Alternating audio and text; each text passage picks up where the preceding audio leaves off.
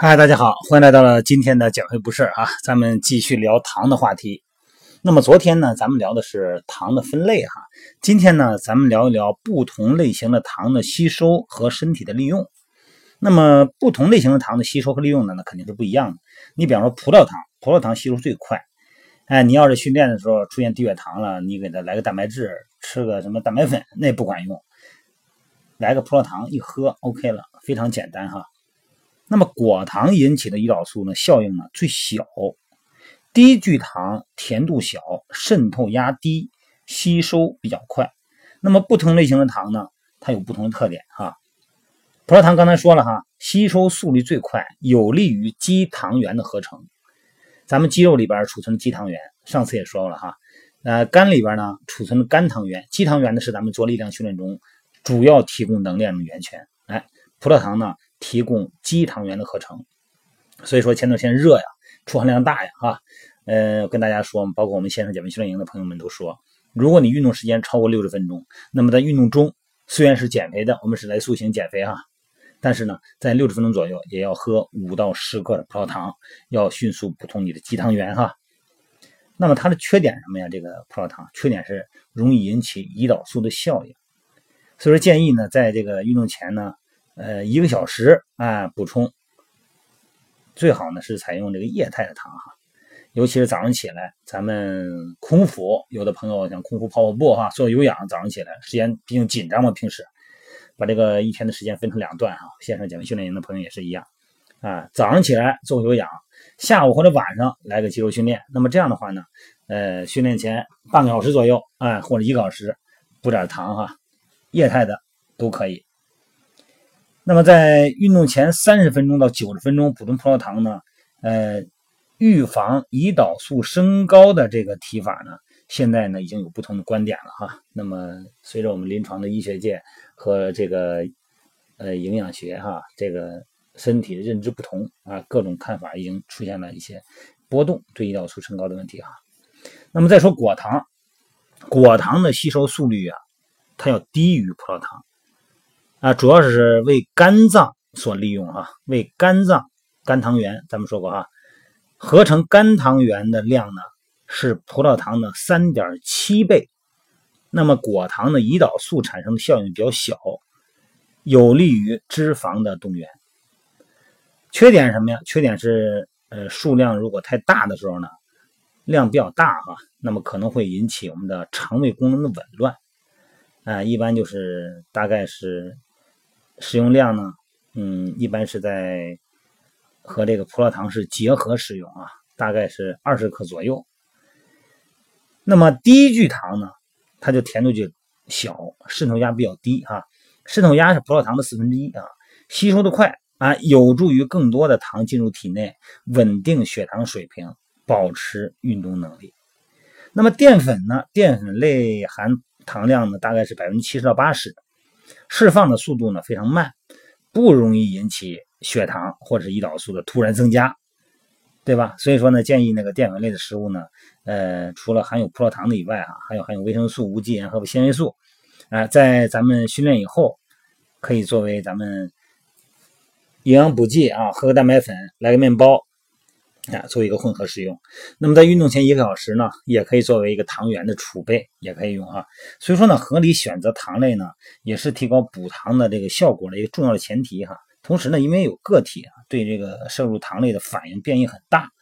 所以一般呢可以让人体在通过这个适用不同的类型的糖，那葡萄糖也好，果糖也好，低聚糖也好，淀粉也好。哎，不同浓度的或者是不同口感的这个饮料的基础上呢，选择一个最终使用的糖类的补充方式。每个人有个体差异哈。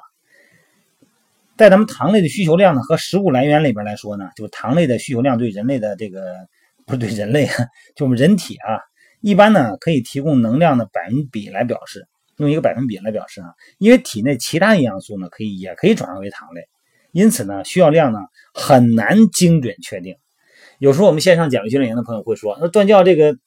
这个到底这个糖我吃这个数，这个克数对不对？然后我算的和我吸收的能产生的能量，到底我怎么精准计算？没法精准计算，很难精准计算哈。咱们一般来说，咱们国家的中医药学会哈，咱们建议这个健康人群的糖类的供应量是占总热量哈百分之六十到七十。咱们线上减肥训练营呢，咱们要求大家的总热量呢这个碳水化合物呢，保持到一个百分之五十啊，蛋白质能达到百分之五十到五十五哈，蛋白质保持到三十五啊，脂肪保保持百分之十左右哈。结合咱们普通人群的那个饮食膳食的实际的摄入量呢，呃，一般来说呢，就是咱们说最好还是推荐量哈，还是百分之五十五最好哈，五十五到六十五最好，不要太多。那么糖类的来源呢，你包括复合的糖类淀粉啊，不消化的抗性淀粉，或者是非淀粉多糖和低聚糖等等糖类来源哈，限制纯能量食用的摄入量，就是游离的糖，这个前聊过哈。每天呢，女性不要超过二十三点五，男性不要超过二十七点五哈。运动人群糖类的摄入量呢，这个占总能量的百分之五十五左右哈。长时间运动的时候呢，应该增加到百分之六十五。刚才我说了，如果你运动超过一个小时了，最好你中间再加五到十克的葡萄糖，那跟出汗量有关，跟运动形式有关哈。如果是啊那种高强度耐力性训练的，那肯定要中间要加的。你超过一个小时，有的现在朋友一练练两个半小时都有啊，那中间你必须要加葡萄糖了。那么中等强度呢？这个比例呢，占到百分之五十五左右就可以了。那么无氧运动的时候呢，要占到百分之六十五到七十。但是呢，这个呃纯纯糖哈，精制的糖的摄入量呢，呃一般不超过总量的百分之十。你看我说刚才你说那个葡萄糖，要喝个十个葡萄糖，那个就属于纯糖了吧，是吧？它的分子结构已经很单一了。哎，这个呢就不要超过总的糖的补充量的百分之十了。那么血糖指数就是 GI 值呢，这个咱们已经聊过哈。这个血糖指数呢，就是说，呃，咱们以前这个聊过这个话题啊，意思就是说呢，参与，呃，参照咱们摄入以后呢，血糖浓度的变化，呃，作为一个对比，含糖食物呢，会让血糖这个水平升高。它有一个相对的能力，你比方说这个身体在空腹环境下哈，吃五十克食物啊，那么这个血糖的这个变化量呢，和进食等量的这个参照食物以后血糖变化的比值，通常呢就是用以判断摄入不同种类的含糖食物啊，在体内的血糖的升高的变化。一般来说呢，就是游离的葡萄糖啊，容易水解的葡萄糖啊，或者说一些双糖或者被消化的淀粉等等，它的这个 I GI 值呢就会比较高。相反的呢，不容易消化的、不容易水解的果糖食物啊，GI 值呢就比较低啊。这个咱们可以通过很多的途径可以查到这个升糖指数的这个表格哈，相对不同的食物。所以说呢，在相同数量糖的情况下，GI 就是升糖指数，可以用来指导咱们饮食对血糖和胰岛素的调控，是吧？低 GI 值水平的食物呢，可以用来测量呃这个做一个标志，来制定葡萄糖啊和高这个脂血症。很多患者的饮食标准，并且呢，可以提高他们用餐后的饱腹感。在长时间运动后啊，恢复期内，高 GI 值的食物比低 GI 值的食物呢，更有利于增加咱们肌糖原的恢复和储备。那么从食物来源来说呢，食物中的糖原呢，主要来自于蔗糖、谷谷类啊，还有水果。呃，糖类还有一个来源呢，就是运动饮料了。运动饮料呢，主要是按合理的匹配吧。和这个糖的比例，包括其他的矿嗯矿物质和那个电解质的比例啊，对咱们经常运动人来说呢，可以通过嗯合理的或者说自制的运动饮料啊，来弥补糖的不足啊，增加体力。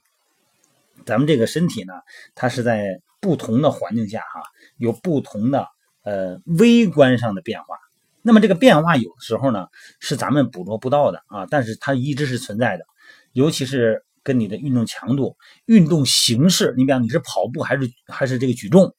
啊，高间歇还是中等强度，还有就是环境温度，还有就是你运动前的血糖储备水平，还有你睡眠的质量等等，都是相关的哈。好了，今天呢咱们先聊到这儿哈。大家有什么问题呢？还是那句话，在喜马拉雅音频留言榜留言也可以，在我的微信平台留言也可以哈。在我每天的这个晚上的这个美拍直播。也可以留言，或者说你要加我微信呢，咱们的微信里边呢互相的沟通也可以啊。好了，今天呢咱们先聊到这儿，咱们今天晚上呢还是继续美拍直播啊。